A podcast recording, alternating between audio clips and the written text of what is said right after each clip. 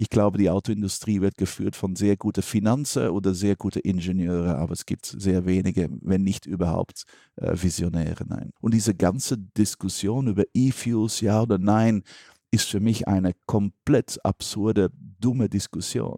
Die Welt braucht keine neue Automarke und die Chinesen waren sogar beleidigt für ein Abonnementskonzept, weil für die ist ein Autokaufen neu und cool. Ich glaube, dass wir unterschätzen, wie viel, wie viel in den letzten drei Jahren während Covid China aufgeholt hat auf der technologische mhm. äh, Seite. Die, also manche Journalisten nennen die, äh, Göteborg jetzt das Detroit der europäischen Autoindustrie. Das ist ein bisschen übertrieben, glaube ich. Ich glaube, es gibt wenige Leute, die sagen, ich bestelle mir mein Auto, das 30.000 Euro kostet online. Über 50 Kunden, Mitglieder, die mehr Geld reinkommen von Sharen, als, als die monatlich bezahlen, die 600 mhm. Euro. Und mir immer gesagt haben, Alain, das wird nie funktionieren in Deutschland und es wird nie funktionieren in Italien, weil in diesen Ländern wir sind Autofreaks, wir kaufen Autos und ich glaube, nur dieses Jahr etwa 850.000 Euro haben die Leute mhm. verdient, unser Kunde verdient an Sharing. Ich glaube, wenn die Industrie so weitermacht, dann werden wir Zulieferer oder dann werden die Zulieferer sein von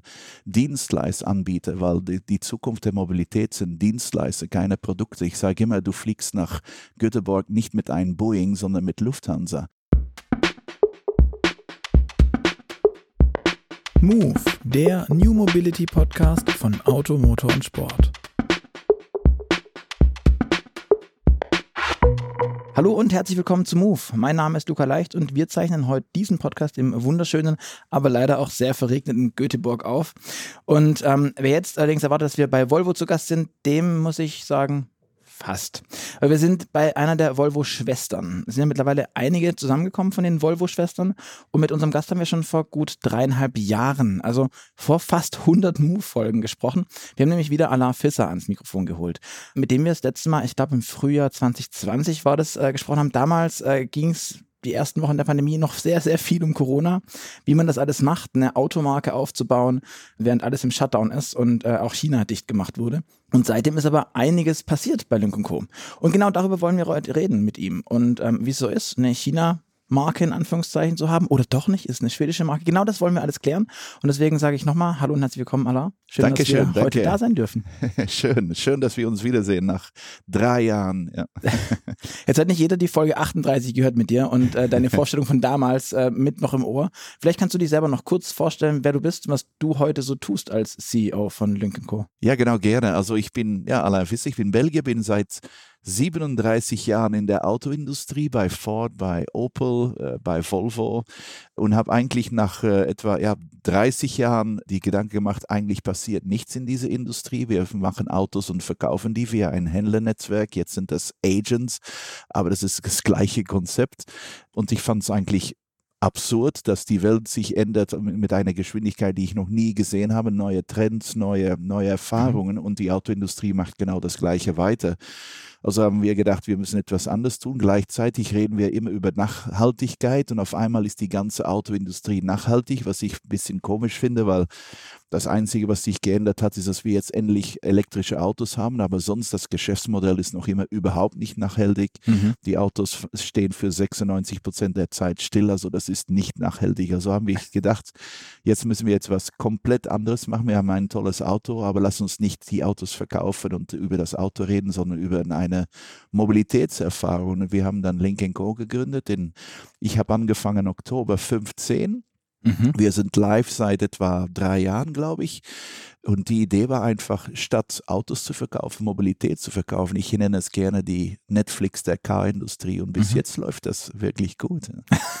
ich glaube, du hast damals viel von Spotify äh, gesprochen und sagtest dann aber während dem Podcast noch, eigentlich, eigentlich sind wir mehr wie Netflix, weil wir produzieren ja auch selber was eigenes. Ja, genau, genau. du sprichst von der Nachhaltigkeit. Wieso verkauft Link und Co. dann so viele Verbrenner oder zumindest mal Plug-in-Hybride? Ja, also wir haben uns die Gedanken gemacht, vor fünf Jahren wollen wir mit voll elektrisch gehen oder wollen wir hybrid gehen? Und wir haben dann einfach die Entscheidung genommen, hybrid zu gehen, für einfache Gründe, dass die, die Ladeinfrastruktur in manchen Ländern gut ist, wie in Deutschland, aber in manchen auch überhaupt nicht gut ist, wie in Italien oder Spanien.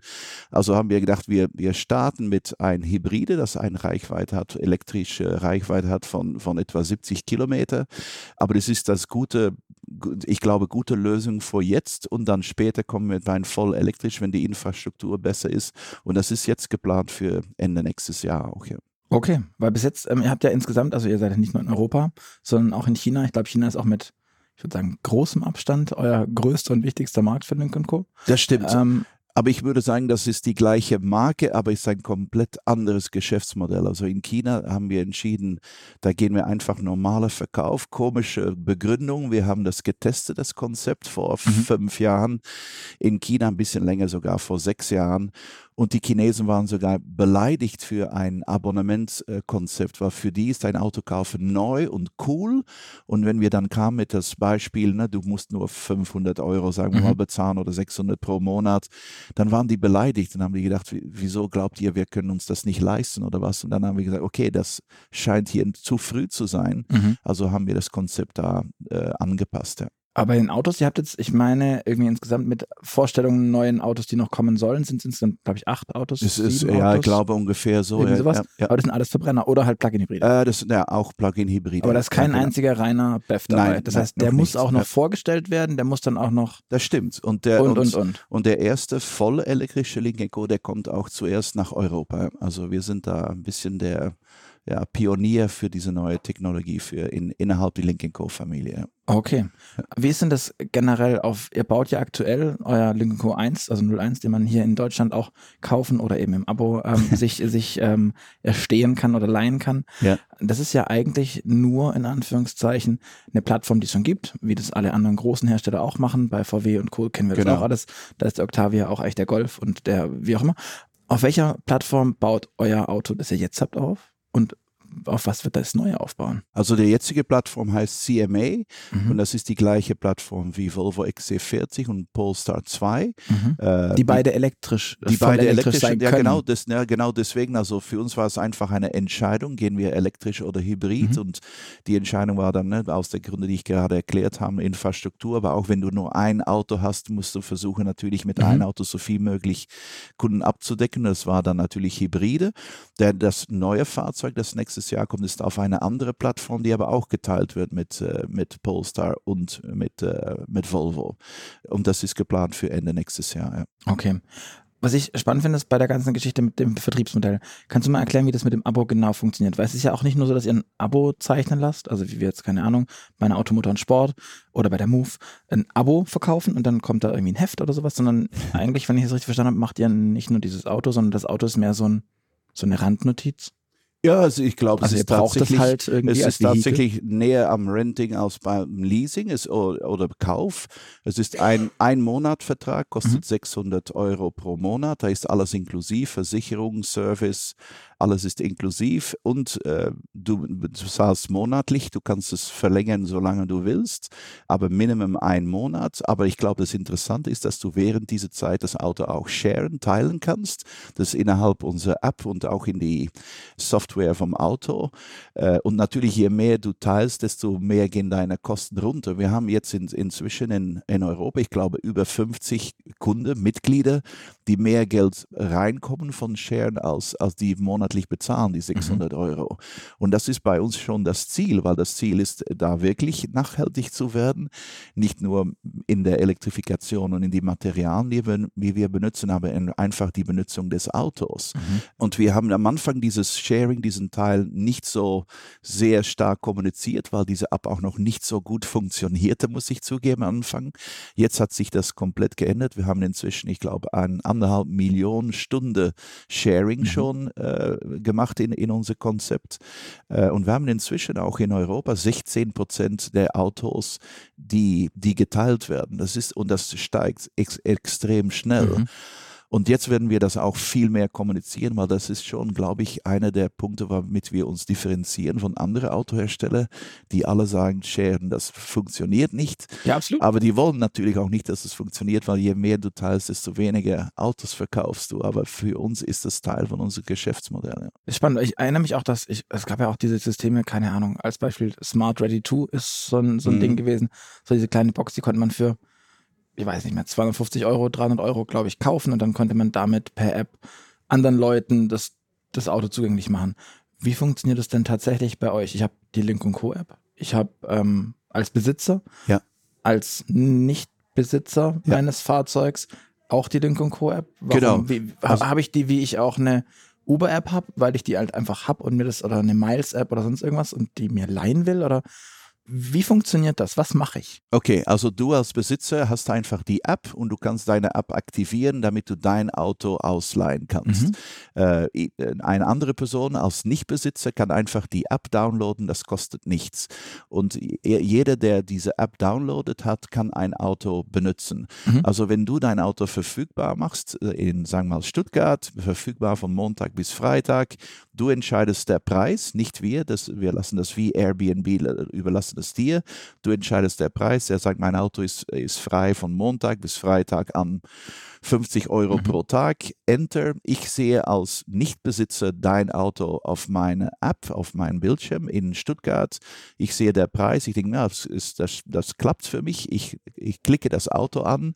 Ich bekomme eine Code und mit dieser Code kann ich dein Auto öffnen und fahren mit meinem Mobiltelefon. Mhm. Also wir brauchen keinen Schlüssel auszuwechseln. Ich benutze einfach mein Smartphone als Schlüssel für dein Auto und bringe es zurück da, wo du es mir hinterlassen hast und alles geht, Bezahlung pro Kreditkarte, alles in mhm. dieser App. Ja. Und die Abwicklung läuft über euch? Also jetzt kommt eine sehr deutsche Frage. ähm, wie ist das mit der Versicherung? Wie ist das mit dem Gewerbesteuern? Weißt du, das ist ja dann nicht mehr eBay Kleinanzeigen-Level, sondern dann komme ich ja, wenn du sagst, da kommt man sogar mit Geld am Ende raus. Ja da, da klopft doch dann das Finanzamt an. Und wer weiß Gott noch, oder der Typ bringt mir das Auto zu spät zurück. Also wie, läuft das? Also es gibt Kommunik Kommunikation zwischen dir und der, der, der gerne das Auto benutzt. Auch wenn bevor und nachher nimmst du Fotografie innen und außen vom Auto und wenn da Änderungen sind, dann kommt die Versicherung rein. Aber eure äh, oder uns? Oder meine das? Es ist unsere Versicherung. Also wir haben mit, zusammen mit Allianz ein Versicherungskonzept ausgearbeitet, mhm. wo der Besitzer, der Ausleiner, ich weiß nicht, wie man das nachher. Der also, Ausleihen. Aus, der, der Ausleihen. Der Besitzer und der Benutzer, sagen wir mal, und das Auto versichert sind. Und wenn es Unterschiede gibt vorher, zwischen vorher und nachher, dann kommt die Allianz dazwischen. Das ist, mhm. das haben wir eigentlich das Konzept ausgearbeitet mit Zusammenarbeit mit Allianz, weil es eigentlich noch nicht gab, eine mhm. Versicherung für Sharing. Und das funktioniert jetzt wirklich gut. Ja. Mhm. Und das Schöne ist auch, man hört sehr oft, dass einer der großen Probleme bei Sharing ist, dass die Autos respektlos behandelt werden oder sogar ja. Mopeds oder Fahrräder, äh, weil es anonym ist. Aber bei uns ist es nicht anonym, weil ich benutze das Auto von Herrn Müller, ich kommuniziere mit Herrn Müller, es ist sein Auto, das ich zurückbringe. Also es ist eigentlich eine persönliche Transaktion und das mhm. hat schon einen sehr großen Einfluss auf, äh, wie soll ich sagen, das Respekt für, für das Produkt, das benutzt wird. Ja. Was ja am Ende auch äh, schlussendlich nachhaltiger macht, weil, Absolut, man, ja. weil man halt nicht irgendwie in irgendwelchen Grachten, Flüssen Nein, oder genau, so, ja, genau, eh Scooter fliegen. Genau, wir sehen das mit Fahrrädern, die werden einfach gedumpt und äh, ja, ohne Respekt, weil es anonym ist, aber bei uns ist es nicht anonym. Mhm. Wie ist das mit dem Abo-Modell in Europa? Also wo sind die meisten Abokunden kaufen die Leute noch das, das ähm, Fahrzeug überhaupt? Also, also wir, bevor wir noch weiter auf das Sharing gehen, ich würde gerne das Abo-Thema noch. Ja, ja, kein, kein, Problem. Ne? Das ist, also wir wussten am Anfang nicht, wie groß das Thema wird, Abo, weil es natürlich neu ist. Also in Deutschland ist der Name Abo jetzt sehr verbreitet, aber es ist sehr oft ein Marketing-Blabla für Leasing. weil, ja, das ist nämlich auch mein Gefühl. Ja, es, ist, es ähm, ist, auf einmal ist alles Abo, aber es ist eigentlich Leasing. Bei uns ist es, glaube ich, wirklich Abo, weil es nur ein Monat ist ist wirklich wie Netflix. Also das, äh, ist der Preis auch stabil? Also ich jetzt, muss ich sagen, ich will fünf Monate oder sechs oder acht und dann ändert sich der Preis oder ist es nein, es ist, von es, Monat nein, eins even? Ja, es ist äh, sechs, es ist 600 für jeden Monat, aber du kannst auch sagen, ich will mich, ich kommittiere mich für zwölf Monate und dann ist es eigentlich wie ein Leasing, dann geht es runter. Also okay. du kannst für längere Periode und dann ist der, dann ist es eigentlich schon, die, die anderen nennen es dann irgendwie. auch, ja, die anderen ja. nennen das noch immer dann Abo, aber für uns ist dann Leasing, aber das mhm. ist eine Option, wenn du jetzt jetzt schon weiß, ich werde das Auto zwölf Monate benutzen. Wir sehen das in Deutschland auf deine Frage etwa 90 Prozent Abo gehen, was für uns überraschend war. Äh, von Privatkunden sogar ja. über 90 Prozent. Okay. Wir haben aber im Flottenbereich ist noch immer sehr viel Lease und, und Cash. Äh, das, der Service wird behandelt von unseren Volvo-Händlern, die auch sagen, es gibt Bedarf auch für Leute, die das Auto kaufen wollen. Uns ist es eigentlich egal, ob, man, ob die das Auto kaufen oder leasen oder äh, Subscription, Ab Abo. Für uns ist es wichtiger, das Sharen und das werden wir jetzt auch viel mehr, ja, viel mehr mhm. äh, kommunizieren. Und wie ist es im Ausland, im Europäischen? Sind die Italiener irgendwie, also welches ist denn die Abonation? Ja, das komische ist, Nummer eins ist Niederlande. Niederlande ist Nummer okay. eins und jetzt in Members, also in Fahrzeugen, die rundfahren, ist Deutschland Nummer zwei. Okay, ist der größte. Ach, der Nummer zwei nur? Ja, ist Nummer zwei, ja. ja. Und Niederlande Nummer eins? Ja, ja, genau. Ja. Ja. Okay. Wir haben auch natürlich angefangen in, in Amsterdam. Unser erster Club war in Amsterdam. Aber ich finde es ganz lustig. Es gab zwei Länder, wo man mir, auch deine Kollegen mir immer gesagt haben, Alain, das wird nie funktionieren in Deutschland und es wird nie funktionieren in Italien, weil in diesen Ländern wir sind Autofreaks, wir kaufen Autos. Und jetzt sehen wir das umgekehrt. Das sind äh, so, es, Italien und Deutschland sind Nummer zwei und drei in Europa. Also das, das, man sieht wow. schon, dass es mehr und mehr Kunden gibt, die sagen, ja, ich mag ein Auto, aber ich muss es nicht unbedingt kaufen. Ich muss auch gestehen, ich war, als wir letztes Mal gesprochen hatten, da hattet ihr noch kein einziges Auto hier Stimmt. so auf der Straße. Das war Stimmt. alles noch, Lincoln Co. war das noch war eine, eine Idee. Idee ja. du, du, du, hattest noch eine Idee für Europa und das war es dann auch schon. Dann habt ihr, glaube ich, im ersten Jahr, 2022, habt ihr, glaube ich, angefangen in Deutschland. So ist es, da habt ihr dann mal geschwind irgendwie 6.900 ja. Autos oder was auf ja. die Straße gestellt in ein, zwei, drei Monaten. Was ich schon sehr bemerkenswert fand, letztes Jahr ging es dann nicht mehr ganz so wild zur Sache oder jetzt im ganzen Jahr, glaube ich. Das stimmt. Das flacht ein bisschen ab. Woher kam das? Ja, weil wir keine Verfügbarkeit hatten. Also ihr könnt einfach schlicht wie alle anderen auch genau, ganz langweilig hatten, nicht liefern. Wir hatten weniger Probleme als die anderen, aber wir hatten deutlich auch Probleme. Wir konnten nicht liefern. Die Nachfrage war noch immer sehr steigend, aber leider, das hatten wir weniger Autos. Und ja, jetzt, das läuft noch immer sehr steigend. Wir gehen eigentlich davon aus, weil wir dann Ende nächstes Jahr unser neues Auto auf den Markt bringen mhm. und wir jetzt auch mit Sharen sehr aktivieren, planen wir sogar, weil für uns ist das Ziel nicht, wie viele Autos wir ausliefern, sondern wie oft die Autos benutzt werden. Mhm. Sind wir jetzt in der Planung dran, für 24 sogar das Volumen von Auslieferungen zu reduzieren, aber die Benutzung zu erhöhen und dann auch uns vorzubereiten auf das Elektrofahrzeug. Also ist durchaus möglich und sogar mehr als möglich geplant, dass wir in 24 weniger Autos ausliefern, aber viel mehr das Sharen benutzen werden. Und trotzdem im Umsatz und im Gewinn dann steigt. Ja, also wir, wir sind noch immer nicht in der Gewinnzone. Unser Plan ist und war immer, dass wir ab 25 mhm. äh, profitabel werden und das ist noch immer der Fall. Ja. Okay. Wie gewinnt ihr denn mit, wenn das Auto geliehen wird? Also macht dann, keine Ahnung, ich sage, ich will für meinen Lincoln Co., den ich selber im Abo ja. mir ähm, hole und will den verleihen, dann sage ich 50 Euro hast du in den Raum geworfen. Ja. Ähm, Kriegt ihr dann irgendwie einen Euro davon, dass ihr das ja, also wir managt, haben ein, die Allianz da irgendwie ins Boot geholt habt und den ganzen Spaß oder ist das genau, der altruistisch? Also wir haben eine Service-Fee, also wenn du sagst, ich frage 30 Euro pro Tag, dann wird derjenige, der dein Auto sieht, wahrscheinlich 35 Euro sehen und die 5 okay. Euro, die kosten, die decken dann unsere Kosten ab mhm. und da ist eine sehr marginale Gewinnsumme, weil da wollen wir eigentlich nicht sehr viel Geld gewinnen, weil für uns ist das der Grund, warum Leute auch zu Link Co. kommen, da gibt es eine leichte Profit Margin, aber die ist wirklich sehr minimal. Aber das deckt dann unsere Kosten ab für Versicherungen zum Beispiel. Ja.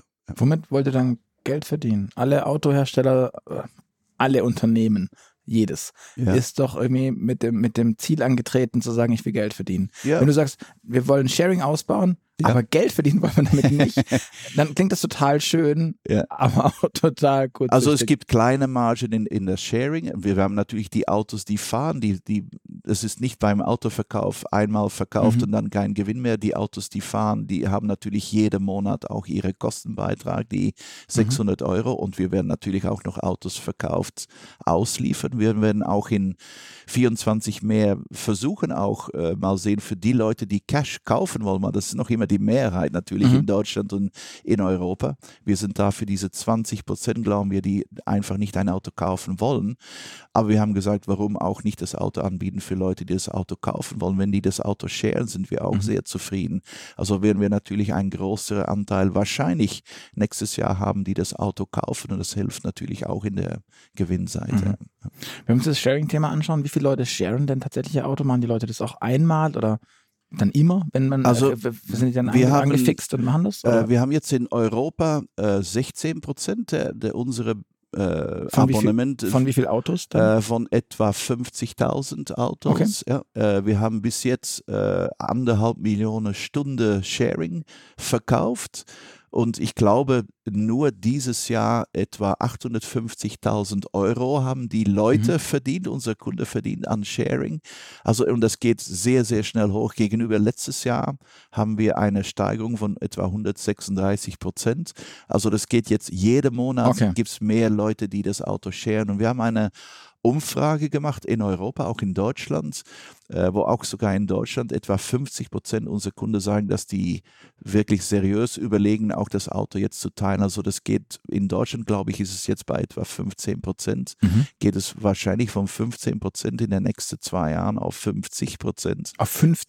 Ja, ja, das ist schon unsere Planung und wir sehen, dass das deutlich immer mehr akzeptiert wird. Ich sage immer, vor, wenn jemand vor zehn Jahren gesagt hätte, es gibt ein Unternehmen, das erlaubt dich, dein Haus auszuleihen an Fremde, dann ja, hättest du gesagt, das ist ja Blödsinn. Das, und jetzt Airbnb ist die normalste Sache der Welt. Warum, mhm. wenn es mit einem Haus geht, warum dann nicht mit einem Auto? Mhm. Das Sharing geht das nur im Abo oder kann ich auch, wenn ich mir das Auto kaufe? Ja, auch, ja. Ja. Okay, das heißt, ja. da ist kein genau. Unterschied. Deswegen, deswegen für uns ist es eigentlich egal. Abo, mhm. Das Abo ist so ein bisschen unsere, wir nennen es Signature Offer, mhm. äh, aber für uns eigentlich Leasing und Verkauf ist genauso interessant, solange die Leute, die das Auto dann fahren, es auch teilen. Ja. Verstehe. Ja. Ich habe mich ein bisschen in der Link Co. Community umgehört und habe gehört, dass gerade wenn es so dann um Service geht, um so diese klassischen alten vielleicht auch langweiligen Autothemen, ähm, Reparatur, Inspektion, Service und so ein Kram. Das, das, wenn ich im Abo mache, muss ich es ja immer über euch machen. Das stimmt. Wie ja. habt ihr das aufgebaut? Habt ihr da irgendwie ein Callcenter? Dann sitzen da irgendwelche Leute in, typischerweise sind gefühlt alle Callcenter in Berlin oder in Indien.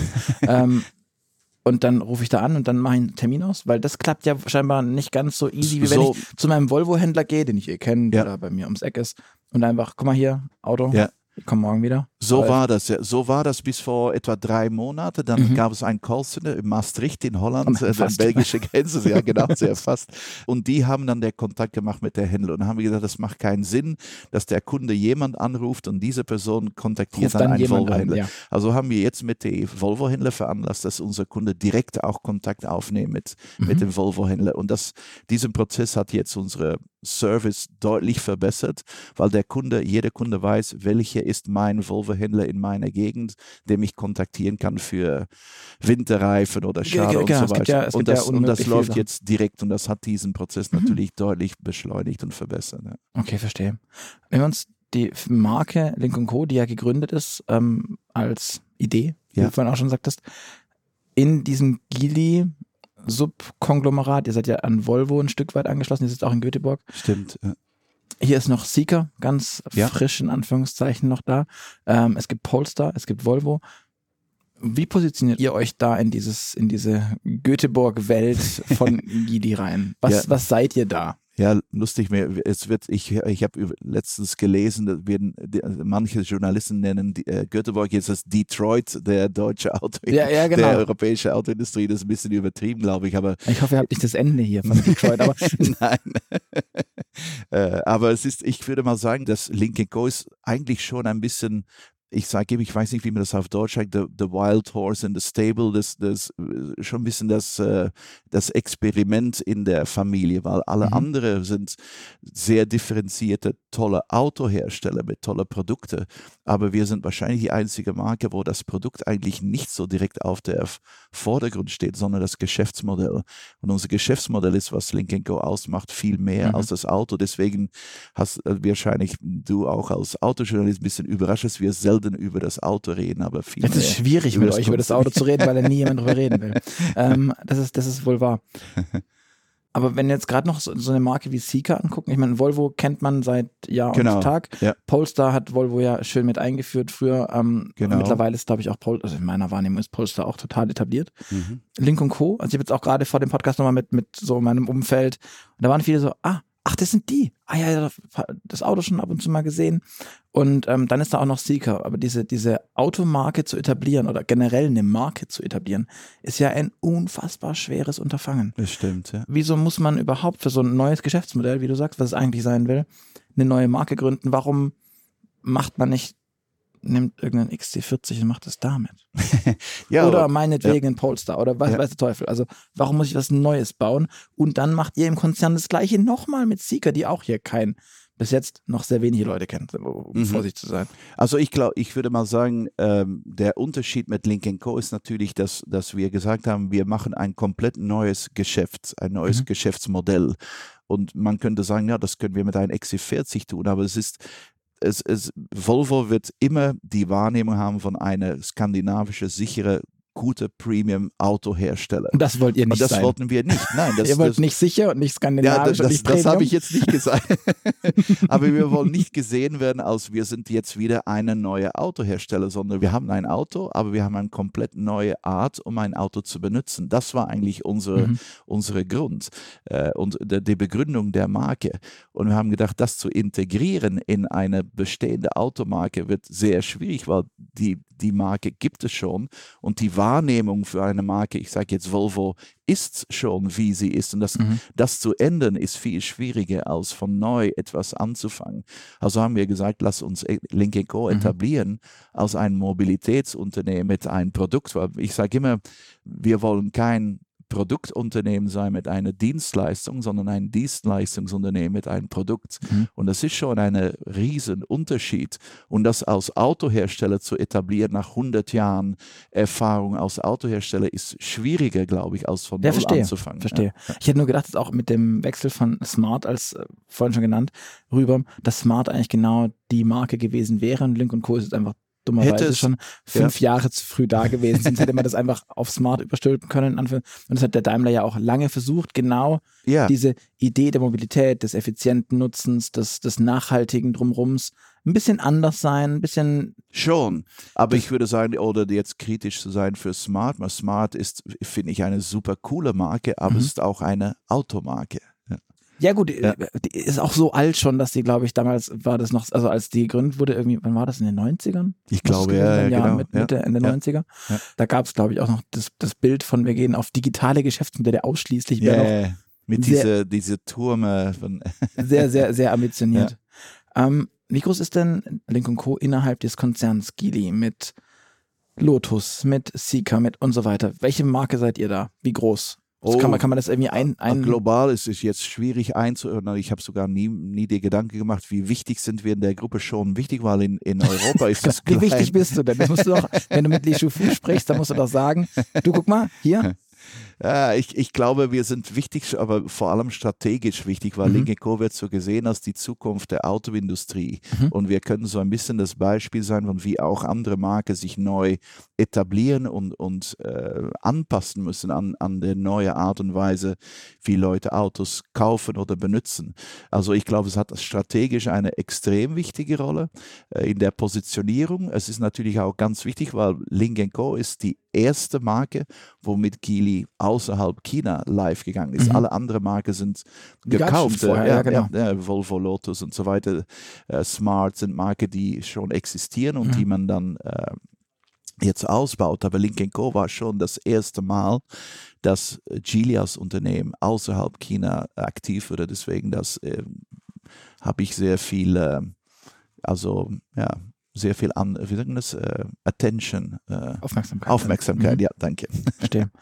Wie siehst du Link Co? Ist es eine chinesische Marke oder ist es eine äh, schwedische Marke? Ach, ja, es ist, ich finde es eine globale Marke. Äh, der Eigentümer ist oh. chinesisch, aber es ist, aber es ist ja der Eigentümer ist chinesisch. Das können wir auch nicht. Und ich meine, er produziert ja auch in China. Ja, also. genau, ja genau. Also ich sage immer, wir sind genauso chinesisch wie Volvo. Wir sind Eigentümer von einem großes äh, chinesisches Unternehmen, aber der Headquarter ist in China. Auto würde ingeniert und design in äh, Headquarter in, in, in Göteborg, meine ich schon. Sorry, wir sind hier in Göteborg headquartered. Das Auto würde designt, Design Center ist hier in Göteborg, Engineering ist in Göteborg, aber der Eigentümer und das Werk jetzt sind in China. Ob das so bleibt, ist eine andere Frage. Ich glaube, langfristig ist es sicher geplant, dass wir auch europäische Produktion haben werden, aber Ach, das ist noch okay. nicht konkret. Okay. Ich finde es nämlich spannend, weil ja ganz viele, also man sieht es ja, dass gerade die ganzen Hersteller, die aus Deutschland kommen oder aus Europa und in China der Absatz immer, immer weiter runtergeht. Ihr mit eurem Background, stagnieren bei euch die Verkäufe auch so in China oder ist das weiterhin auf dem Level? Ich erinnere mich, dass ihr damals nach zwei Jahren, glaube ich, bei knapp 600, nee, bei knapp 300.000 Fahrzeugen wart am Markt. Also glaube, ja, aus, ja. aus, aus dem Nichts. Ja. Fand ich schon amtlich. Also ja. so zu der Zeit. Ja Ist es weiterhin so in China, dass ihr da so auf dieser Welle nach oben schwebt? Äh, oder ist das, oder flacht das auch ab wie bei allen Importmarken? Weil das finde ich spannend, wie werdet ihr in China wahrgenommen? Seid ihr da die Außen- die die rein wollen oder seid ihr da Locals? Hm, in China sind wir eher Locals, weil Link Co. da natürlich gesehen wird als eine chinesische Marke, aber mit sehr internationales Profil und natürlich mhm die, äh, unser chinesisches Team benutzt die Tatsache, dass wir in Europa so revolutionär sind, sehr aus, weil die Marke wird in, in China trotz das traditionelle Geschäftsmodell gesehen als eine sehr coole, moderne, junge Marke. Mhm. Ich glaube, ich, die, die Zahlen sind jetzt ein paar Monate alt, aber ich bin ziemlich überzeugt, dass noch immer Link Co. das jüngste Kundenprofil hat von aller Marke in China. Also du sagst, glaube ich, 26 äh, ja, Jahre. Es, ich glaube, es war 28, letztes Mal, also wirklich, okay. was also. sehr, sehr jung ist, äh, sehr, sehr jung. Und ja, es hat extrem gestiegen. Jetzt ist die Konkurrenz in China enorm geworden. Du liest natürlich auch, mhm. wie viele neue chinesische Marken es gibt, wie auch die europäischen Hersteller es viel, viel schwieriger haben. Also der Wachstum ist noch immer da, aber ist nicht so mhm. spektakulär, mhm. wie es war in, in den letzten zwei, drei Jahren. Ja. Mhm. Siehst du, also kannst du nachvollziehen, warum es gerade auch so viele Marken so schwer haben? Also wenn wir uns jetzt NIO anschauen, wenn wir uns iWays anschauen, die ja in Deutschland auch in meiner Wahrnehmung einen ziemlichen Jumpstart hingelegt haben. Aus, mhm. aus relativ wenig waren die sehr schnell sehr da und präsent. Zumindest mal der E-Auto-Bubble. Vielleicht verstehst du, warum das gerade so schwer ist für diese jungen Marken? Ja, ich glaube. Also sowohl in China als auch in Europa? Ja, also ich glaube einfach die Differenzierung. Ich glaube, dass äh, jede Marke weiß für sich, wir stehen dafür, bam, let's, lass uns rausgehen und wir verkaufen Autos. Ich glaube, es gibt zwei Probleme. Erstens ist, dass keine dieser neuen Marken sich differenzieren im Geschäftsmodell. Alle verkaufen Autos genau wie alle bestehenden mhm. Autohersteller. Also im Geschäftsmodell gibt es keine Differenzierung, aber auch in der Marke Differenzierung. Ich glaube, das ist meine Wahrnehmung und vielleicht siehst du das anders. Ich glaube, wenn man jetzt 100 Europäer fragt, was sind die Unterschiede zwischen die neue elektrische chinesische Marke, das keiner genau weiß. Man sieht BYD, NIO, sind alles die neue chinesische Autohersteller. Aber mhm. welche davon ist Premium, welche davon ist, es sind einfach, und es gibt noch keine Differenzierung. Und ich mhm. glaube, dass es für die Kunden sehr schwierig ist. Erstens gibt es wahrscheinlich noch diese Welle von, kann ich die vertrauen? Sind, die, sind das gute Autos? Ist die Qualität gut? Und das geht mhm. sehr schnell, weil, die, wie du auch weißt, die Qualität ist sehr gut. Aber die Differenzierung ist, ist sehr schwierig. Auf einmal kommen zwei, drei, vier, fünf, sechs, sieben neue chinesische Marke und der Kunde weiß nicht, für welche sollte ich gehen, welche steht mhm. wofür. Mhm. Und in der Preisdifferenzierung ist schon ein großes Unterschied, aber in der Markedifferenzierung glaube ich sehr wenig. Glaubst du, dass die Chinesen überhaupt außerhalb der Idee des Preises und wenn sie vielleicht so komplett anders an die Sache rangehen, wie ihr jetzt in dem Fall, überhaupt äh, irgendwie was reißen können. Wir haben ja auch gesehen, wie langsam diese, diese Schritte waren, die Tesla gehen musste am Anfang. Ja. Das waren ja auch mitunter sehr mühevolle Schritte mit ja. sehr wenigen Zulassungen, sehr wenigen Fahrzeugen auf der Straße. Und irgendwann, als dann das, das Preisthema kam, hat es Klick gemacht, der Hebel fiel um und plötzlich war Europa überschwemmt von Teslas. Hm. Aber das war der Preis, meiner Wahrnehmung nach. Und natürlich, das, was Tesla mitbringt, einen gewissen Coolness-Faktor, einen gewissen Lifestyle vielleicht auch. Hm. Aber meiner Wahrnehmung nach war das vor allem die Kohle, die gezogen hat.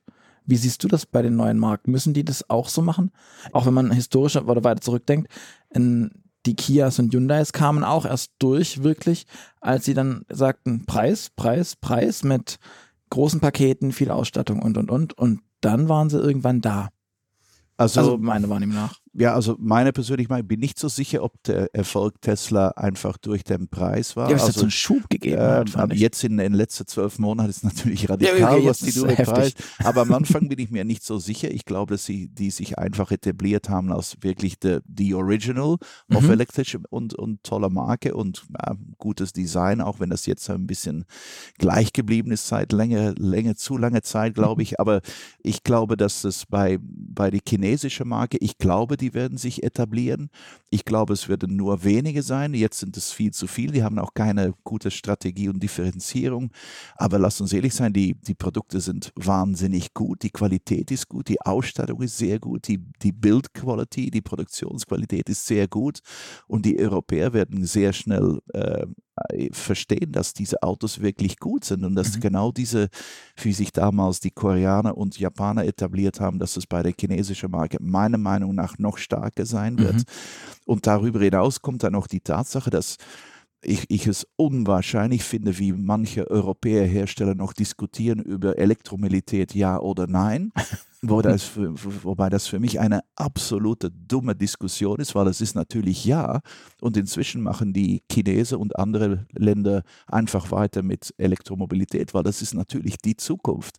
Und diese ganze Diskussion über E-Fuels, ja oder nein, ist für mich eine komplett absurde, dumme Diskussion. Okay. Und inzwischen werden, werden die, machen die weiter mit voll bessere Batteriequalität. Mhm.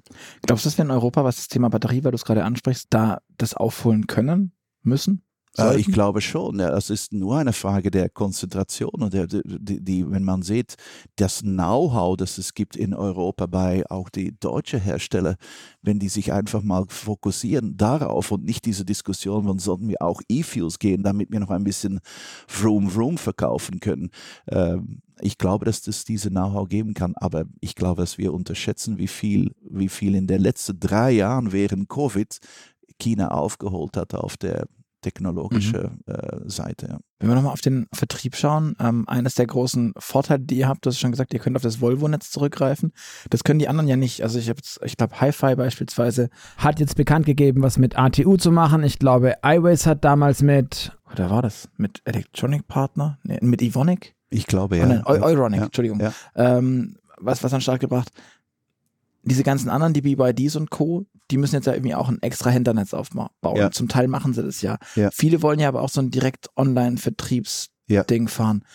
Was glaubst du, was ist da? Du bist doch eigentlich so vom Hintergrund her auch, was Vermarktung, Sales, Marketing mhm. angeht da tief drin. Kann das funktionieren? Ein Auto, was dann doch wirklich viel Geld ist, das nur über einen Online-Shop zu ziehen? Also ich glaube nicht. Äh, ich finde es ganz interessant. Wir haben immer gesagt, wir brauchen keine Händler für unser Abo-Konzept und da bin ich auch der Meinung, weil es ist eigentlich, ich sage mal, immer eine teure Testfahrt oder ein mhm. Renting. Mhm. Und wenn du ein Auto rentst bei, bei Sixt, willst du auch nicht eine Probefahrt machen. Du wählst es online und du fährst es für eine Woche, zwei Wochen. Also bei uns ist es ein Monat. Also da ist eine Probefahrt nicht unbedingt nötig. Aber wenn du ein Auto kaufst, dann schon. Und also da brauchst du schon ein Netzwerk. Ich glaube, es gibt wenige Leute, die sagen, ich bestelle mir mein Auto, das 30.000 Euro kostet online. Also ich glaube, da ist noch immer der physische Kontakt nötig und eine mhm. Probefahrt. Und da arbeiten wir auch jetzt mit der Volvo-Händler zusammen, die unser Service machen, aber die auch sagen, es gibt mehr und mehr Leute, die eigentlich sagen, das Auto ist toll, Abo bin ich mir noch nicht so sicher, aber ich würde es schon kaufen.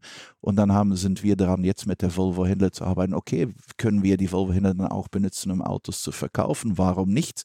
Solange die, der Absatz damit auch hilft und die, die Leute dann auch das Auto teilen, sind wir zufrieden. Aber ich glaube, das von Null aufzubauen, ist natürlich eine riesen, riesige Sache. Das kostet Zeit, das kostet Geld. Mhm.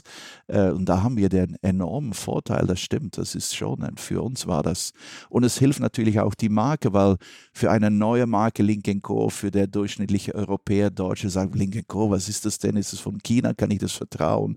Aber wenn die dann hören, der, der Dienstleistung wird gemacht von Volvo-Händlernetzwerk, das Auto ist basiert auf einer mhm. XC40, das hilft die Glaubwürdigkeit der Marke auch und das haben wir auch gerne benutzt. Ja. Mhm, verstehe.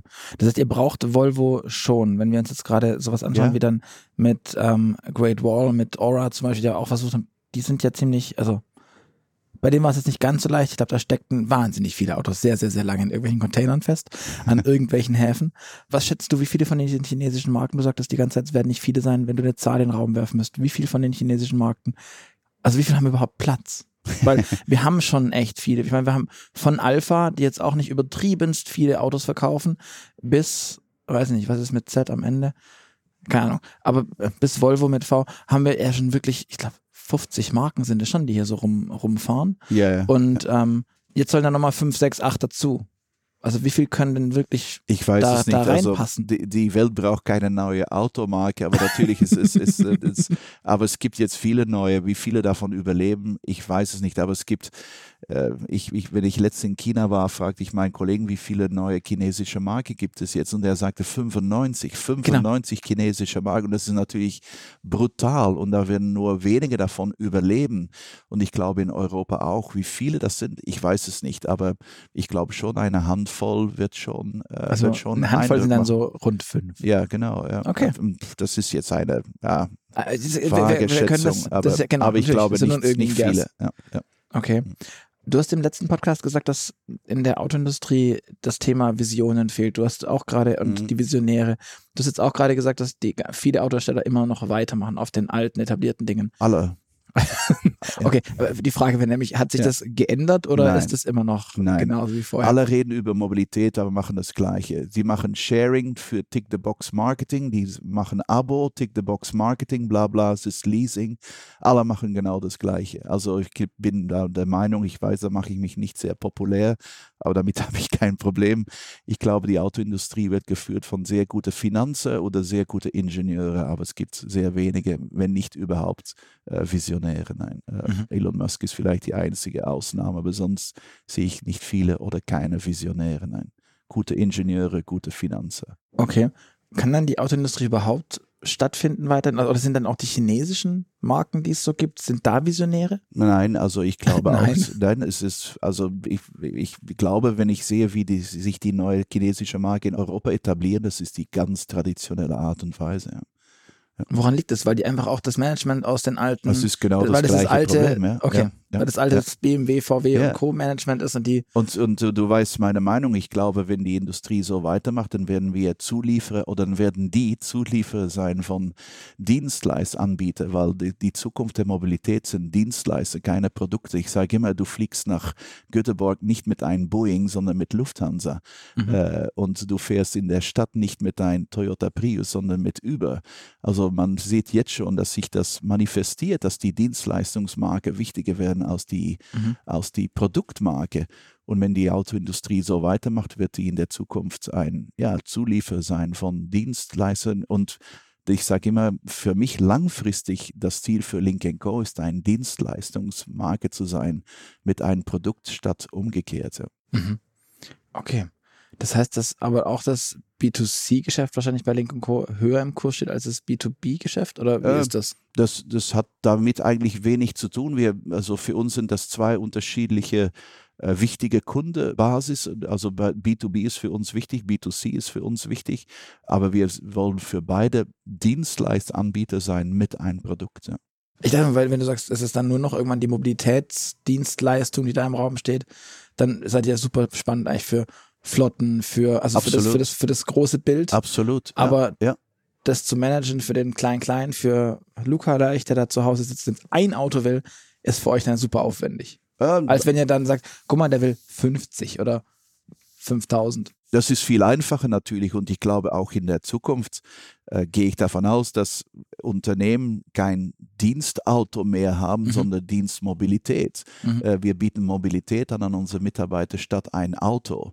Äh, und ich glaube in der Zukunft, auch wenn unsere Sharing-App dann komplett durchgeführt wird, kann ich mir durchaus vorstellen, dass ein Unternehmen mit, ich sag mal, 50 Dienstwagen, dass sie sagen, wir brauchen eigentlich nur 30 und mit unserer Sharing-App würden die verfügbar gestellt für diese 50 Mitarbeiter. Das wird, glaube ich, die Zukunft sein. Und aber da sind wir noch ein Mhm. paar Jahren entfernt dann von. Ja. Und das ist für viele Leute auch so ein bisschen beleidigend. Nein, ich will mein Auto nicht abgeben. Aber Ja.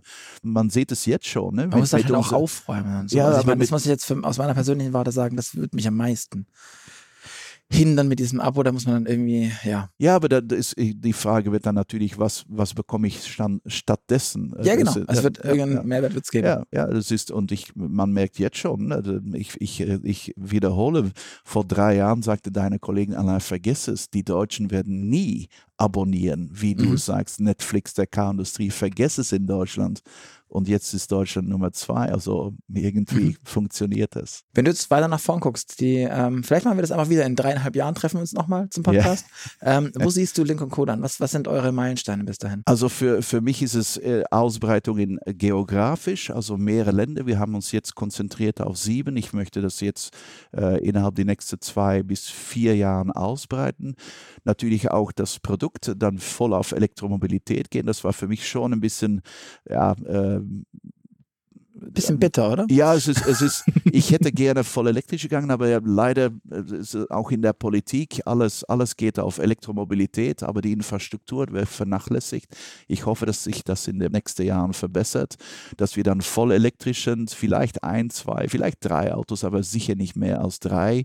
Okay. Äh, das Angebot noch immer sehr, sehr limitiert, aber mehr und auch mehr Mobilitätsdienstleistungen. Sie- jetzt sind wir eigentlich wenn ich ehrlich bin, wir, wir sagen, wir sind Mobilitätsunternehmen, aber wir sind ein, wir bieten ein Auto an auf eine andere Art und Weise. Und ich glaube, es gibt ähm, Potenzial, um auch andere Mobilitätsprodukte anzubieten. Ja. Okay. Zum Schluss eines jeden Move-Podcasts kommen immer noch die kurzen AB-Fragen. Ich bin gespannt, wie du dich diesmal entscheidest. Ui. Bist du der Typ Streaming-Dienst oder CD und Schallplatte? Äh, Streaming, Ferrari oder Tesla? Tesla, Uber oder Lyft? Über Apple oder Google? Apple, Loft in der Stadt oder altes Bauernhaus auf dem Land? Loft in der Stadt, Auto oder Fahrrad? Fahrrad, Wir sind in Schweden, okay. ähm, wenn du dann im Auto bist, ähm, vorne oder hinten? vorne. Bist du ein guter Ich werde Fahrer? krank hinter. okay, bist du ein guter Fahrer? Ich glaube ja. Sagen das deine Mitmenschen auch? Ja, aber ich bin ein furchtbarer Parker. Pa Parken bin ich, mache ich sehr schnell, aber ich glaube, ich bin ein guter Fahrer. Ja. Okay. Ähm, in Sachen Datenschutz und AGBs, bist du ähm, der Typ Aluhut oder Accept All? Oh, ich weiß es nicht. Ich weiß Liest du dir nicht. durch, was du überall wegklickst? Lies ich das durch? Keine Ahnung. Wenn du eine Website aufmachst und dann kommt der Pop-up mit den AGBs, mit den allgemeinen Geschäftsbedingungen, Terms and Conditions. Ja. Lies Liest ich du- das durch? Nein. Nein, nie. Nein. Okay.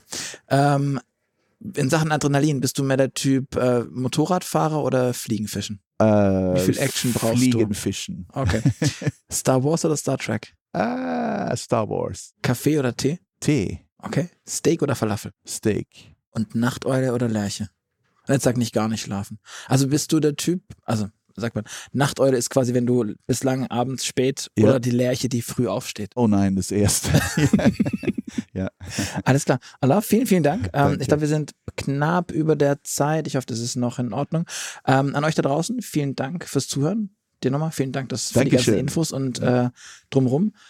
Ihr uns wieder am Freitag und bis dahin freuen wir uns auf euer Feedback. Deswegen schreibt uns gern an podcast.move-magazin.de. Schreibt uns Kommentare bei iTunes, Apple Podcasts und Co.